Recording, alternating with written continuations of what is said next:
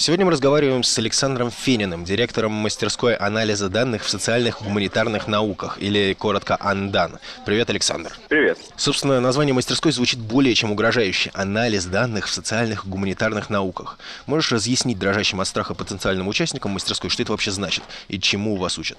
Ну, на самом деле, то, что потенциальные участники мастерской дрожат от страха, в этом нет совершенно ничего удивительного. В таком распространенном дискурсе принято считать, что социальный гуманитарный, особенно гуманитарный ученый, это человек очень далекий от технарей, от каких-то технических приблуд, таких как, прости господи, программирование, анализ каких-то непонятных данных и так далее. У нас вроде бы как подразумевается и то, и другое.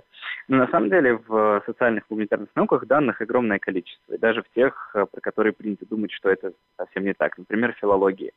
А, есть огромный пласт исследований, который называется Digital Humanities. И э, в нем делаются очень разные, очень интересные вещи. Ну, например, э, визуализация графов связи между персонажами в различной литературе, или упоминание тех или иных произведений, или отсылок этих, между этими произведениями и так далее. Все это требует э, достаточно неплохих умений в плане анализа текста, в том числе компьютеризированного анализа текстов. Все это требует умений для построения этих сетей, графов, визуализации и так далее. И всему этому можно научиться у нас. Не могу сказать, что мы учим э, филологов именно этому. У нас на самом деле довольно широкий спектр вещей, которых мы даем. Э, мы даем в первую очередь, наверное, умение работать с количественными данными.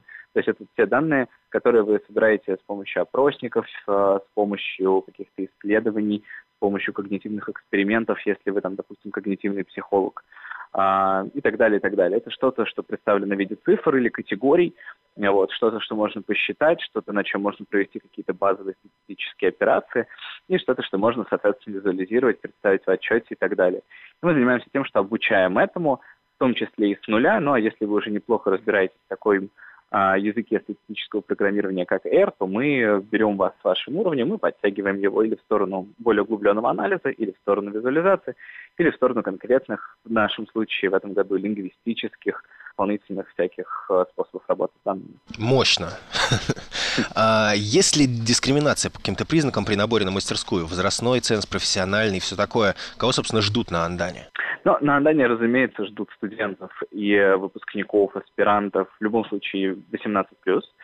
А это единственный возрастной ценз, так э, у нас учатся в том числе и преподаватели. И вот э, в этом году на продвинутую программу, первый человек, который подался на продвинутую программу у нас, была моя преподавательница по статистике, которая преподавала у меня еще, когда я учился в университете, и сейчас она приедет к нам а, для того, чтобы учиться самой, и мне кажется, что это очень такой вдохновляющий факт.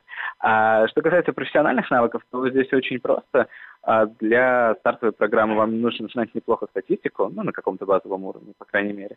Немножко разбираться в какой-то такой супер базовой логике. Ну и, наверное, все.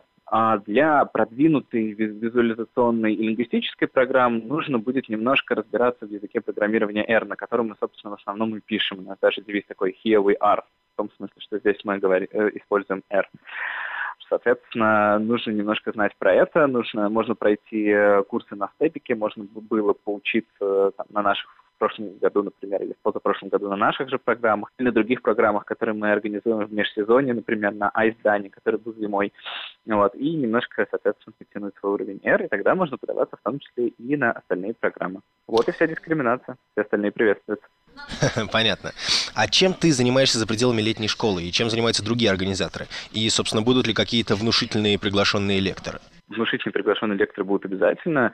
У нас будет преподавать, например, а, руководительница Международной лаборатории сетевого анализа на э, вышке, на продвинутой программе. Она же руководитель соответствующей магистерской программы вышки. А, у нас э, из таких прям именитых людей, ну, из известных, наверное, людей вот именно в комьюнити R-юзеров у нас будут э, преподаватели, которые ведут курс по основам статистики, а, на, и по, соответственно, ару на э, статике. Вот, и какое-то количество людей в, на золотых лекциях, которые тоже в мире, в первую очередь, психологическом известны. Почему как раз психологическом? Потому что, на самом деле, вот в первые годы существования мастерской, мастерская была направлена в первую очередь на психологов, потому что мы сами, по большей части, те люди, которые делают эту мастерскую, не считая лингвистической программы, ну, в той или иной мере психологи, в той или иной мере, потому что э, нас, на самом деле, много директоров, целых 4 человека, целых 5 человек, человек даже. И из этих пяти человек э, один лингвист, э, трое по образованию психологи, а четвертая руководительница нашей продвинутой программы. Она проходит, заканчивает сейчас магистратуру, связанную с когнитивной психологией. Она по базовому образованию не психолог, но при этом как бы тоже, так сказать, так или иначе пришла в эту сферу. А, а занимаемся мы все разными вещами. Кто-то все еще учится кто-то уже доучился и преподает, э, кто-то работает э, в том, что в психологии называется продавать ковры. То есть э, ковры продают те, кто учился психологии, но пошел потом в индустрию, например, в юзабилити, UX и так далее. Такой очень распространенный вариант продажи ковров.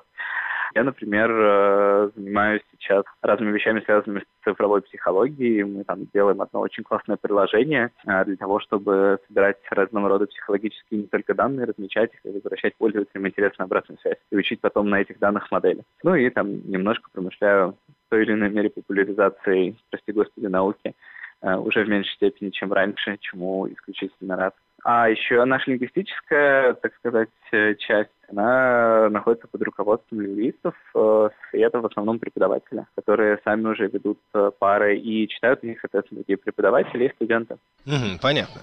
Эм, стороннему человеку может показаться, что Андан чем-то похож на другую мастерскую летней школы ЦПИ Центр полевых исследований. Только там скорее на стороне сбора данных работают, а Андан на стороне обработки. Так ли это или неправомерное сравнение? А, на самом деле вопрос хороший, потому что с программой ЦПИ я не могу сказать, что знаком очень хорошо. fã. У меня возникало ощущение, что ЦПИ в основном работает с качественными исследованиями. Есть такое разделение в социальных науках на качественные и количественные исследования. Разница принципиальна в том, что в количественных исследованиях то, что вы собираете в конечном итоге, переводится в некоторые циферные оценки. То есть, там, да, если вы, допустим, даете людям какие-то опросники, то вы всегда можете сказать, ответил он там 1, 2, 3, 4 или 5, в дальнейшем посчитать какой-то индекс. А качественные исследования работают с более глубокой реальностью, которую сложно схватить в каких-то таких размеченных изначально категориях. Это там э, такие методы, как, допустим, структурированное, неструктурированное интервью, проективные методы и так далее, и так далее. И такие данные количественно обрабатывать можно в очень редких случаях, а чаще всего они обрабатываются на уровне интерпретации, на уровне своих довольно сложных методов, которые, тем не менее, не имеют ничего общего с анализом данных э, количественных. У меня есть такое ощущение, что ЦПИ скорее работает в рамках качественных данных. Я могу заблуждаться, честно. Я не знаком с их предыдущими программами с тем, что они планируют делать сейчас. Но в любом случае, скорее всего, с данными, которые собирают они, мы работать не сможем, просто потому что они будут, ну, наверное, не очень репрезентативны для тех методов, которые мы используем. При этом я не могу сказать, что мы только анализируем данные. На самом деле мы их и собираем. Допустим, на продвинутой программе у нас будет большой блок, посвященный сетевому анализу, ну, а для того, чтобы не использовать какие-то готовые наборы данных, чтобы сделать э, вообще всю эту процедуру повеселее, мы планируем э, выкачивать данные из э, ВКонтакте. Это все делается очень легко, тоже с помощью языка того самого статистического программирования R. Мы будем строить графы людей, например, связанных с э, летней школой, так или иначе. Можем на них учиться, вы, высчитывать те или иные коэффициенты, метрики, там, центральности, связанности и так далее, и так далее. Потому что будем понимать, что они означают, как их использовать для какого-то более глубокого анализа. Ну и многое другое. Можем такую какую-то, может быть, небольшую эпидемиологию, например, летней школы померить. Я пока не знаю, мы не готовили какую-то конкретную содержательную часть именно этой программы. Вот. Или, на самом деле, на стартовой программе мы тоже учимся работать с данными из ВКонтакте, так что даже если вы еще не умеете пользоваться R, вы можете приехать к нам и поучиться считать в том числе и такие данные, то есть собирать их как бы и считать непосредственно, не вылезая из языка программирования. Ну, подводя итог, можешь описать один день участника мастерской Андан? Какой график занятий, есть ли различные модули и все такое?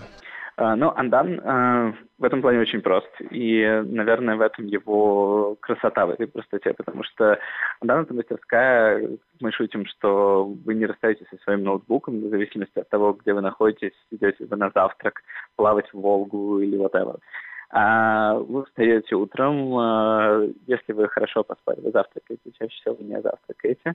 После этого вы отправляетесь на занятия, дальше у вас две пары — в которых вы сидите и ботаете, ботаете, ботаете, ботаете. Потом у вас небольшой перерыв на обед.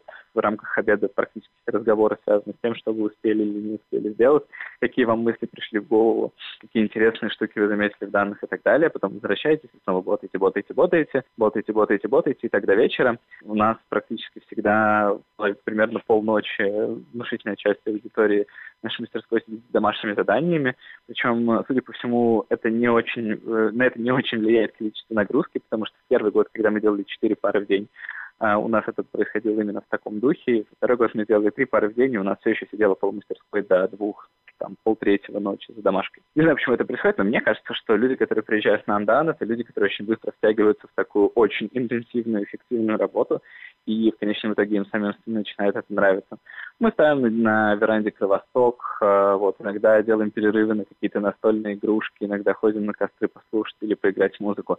Но по большей части мы занимаемся именно тем, что ботаем, ботаем, ботаем, и получаем от этого какое-то нереальное удовольствие. Это может звучать немножко страшновато, но действительно на второй-третий день уже просто втягиваешься, и без этого начинает ломать. Отлично, очень интересно получилось. Какое-нибудь обращение к потенциальным участникам, может быть? Наше главное обращение, наш главный, так сказать, барьер, который стоит между вами, дорогие друзья, и нами в качестве мастерской, если мы считаем вас за социальных, гуманитарных ученых и так далее, самый большой барьер, который между нами с вами может стоять, это страх. Страх того, что вот, у меня не хватит навыков, у меня не хватит знаний, где я, где программирование и так далее. По крайней мере, это что-то, с чем мы сталкивались, и на самом деле что-то, что блокировало нас самих от того, чтобы вгружаться в эту среду до того, как мы придумали эту мастерскую. Но я хочу сказать, что будет действительно страшно. В смысле, от этого никуда не деться. Первые два дня вы будете вопить от ужаса, но потом модальность этого вопля будет потихонечку меняться. И с каждой следующей итерации вы будете, этот вопль будет все больше вспоминать вопль счастья. Потому что на самом деле это действительно что-то, во что ты втягиваешься, продираешься сквозь терни, и в конечном итоге получаешь невероятное наслаждение от того, что ты прекрасно понимаешь, что именно ты делаешь своими руками, что именно происходит с данными, как именно они обрабатываются, как именно можно изменить этот алгоритм, как именно можно воспроизвести алгоритм других людей и так далее, и так далее. И это просто невероятное ощущение. Вот. Так что, пожалуйста, преодолейте этот страх сейчас или даже не преодолевайте. Вы бойтесь, но подавайте заявку а дальше мы разберемся. Итак, о перевоплощении воплей ужаса в вопли счастья посредством прослушивания Кровостока рассказывал Александр Фенин, директор мастерской анализа данных в социальных и гуманитарных науках или АНДАН. Спасибо. Спасибо. Всего хорошего.